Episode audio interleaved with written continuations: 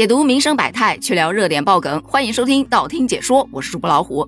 在很多的直播间以及一些微商，他们很喜欢用一个字叫做“米”，多少米就等于多少钱，所以米就变成了钱的代名词，甚至还有米粒，也就是购买力这样的网络用词。有小伙伴表示疑惑，为什么要将钱称之为米呢？哎，既然你诚心诚意的问了，咱就老老实实的回答你。这来自于平台管控的需要，很多平台现在都对人民币呀、元呐这样的金钱相关的信息审核是比较严格的，因为他们害怕怕在自己的平台发生什么金融类的欺诈或者其他的一些非法跟金钱有关的活动，所以钱这个字就不方便说了，你只能找替代词了。可问题又来了，为什么非得用米来做替代呢？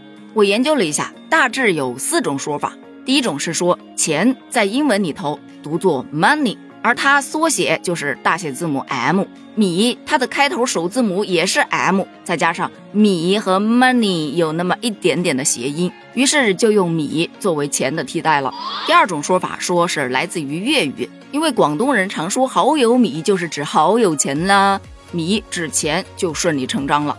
第三种说法是古代人都是在农耕时代。他们得拿自己辛辛苦苦种出来的米去换成钱，或者去换其他的东西，所以这米就有了一个货币的作用。这是目前我个人觉得最有道理的一种说法。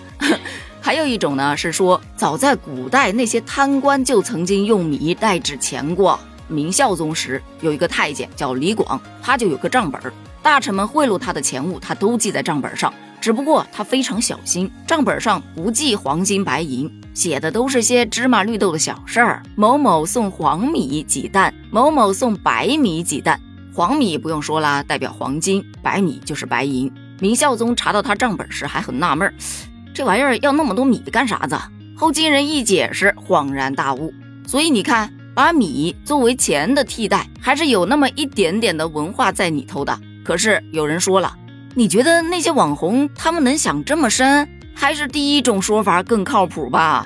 哪种说法都无关紧要，重点是为什么会出现这样的现象？你看网络上现在把万不叫万了，叫个或者是 w，笑死人变成笑 s 人，还有要完蛋了那个药丸变成了药品的那个丸子 药丸，就很奇怪啊。而更奇怪的是，有一些小伙伴不觉得它奇怪，反而觉得嗯，换了一个字之后萌萌的，于是还引发了很多网友吐槽“中文已死”的感慨。首先了解一下为什么要有这么多的网络禁用词，简单来说，就是为了维护秩序、保障安全、防止不良信息传播。在网络上确实存在大量的不符合道德和法律法规的内容，包括一些涉黄啊、涉政啊、涉暴力呀，包括一些虚假宣传呐、夸大事实啊的现象。对于这些单词以及一些字的禁止使用，其实是网络管理机构采取的一种措施，目的是为了防止这些不良信息的传播和扩散，为了维护社会公德和网络安全。这个措施也不是现在才出台的，老早之前就有了。刚开始出现的时候，是直接把一些不太好的词给你变成星号，比方说小草的草这个字，后来不是变成骂人的字了吗？那当有小伙伴打出粮草先行，就变成了粮星号先行。可后来有一些话，它把里面好几个字都变成了星号，会让人完全猜不透它到底要说啥，所以大家就学会了用空格键，就一个字打个空格，一个字打个空格，这个问题就得到了短时间的解决。可是后来打空格号也依然被屏蔽了。大家就又开始用同音字来代替，同样很快就被检索到，于是就发展成现在的用谐音字来代替。这谐音梗啊，就是这么慢慢火起来的哦。当然不能忘了，还有很多的缩写词，例如 Y Y D S 啊，X S W L 啊，就是永远的神，笑死我了的缩写。如果说你被淹没在这些谐音词、代替词、缩写词当中，觉得很可怕，还不要着急，还有更可怕的。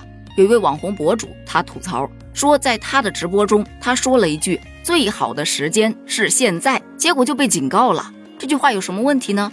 问题就在“最好”这两个字不能说，因为这些极限词有打虚假广告的嫌疑。没有最好，只有更好。针对于以上的种种现象，有人说啊，这是新一代人正在培养的一种新型的文字体系，是社会发展的必然，这是文字的进步。也有人说，文字还是那个文字，但它又不是那个文字本身。多音字就已经够让人头疼了，还。要整这么多多义词吗？就比方说“爸爸”这个词，多简单的解释啊！但现在不是啦，甲方叫爸爸，抖音叫抖爸爸。我在抖音的直播间花了二十块钱，就变成了我在抖爸爸的波波间花了二十米。你把这叫做文字的进步？我个人觉得更像是要破译密码。对于这个问题，你又是怎么看的呢？你觉得这种为了防止被平台屏蔽而形成的防限流语言，是否会成为一种新的潮流趋势呢？它代表的是文化进步还是文化退步呢？欢迎在评论区发表你的观点哦，咱们一起探讨一下。评论区见，拜拜。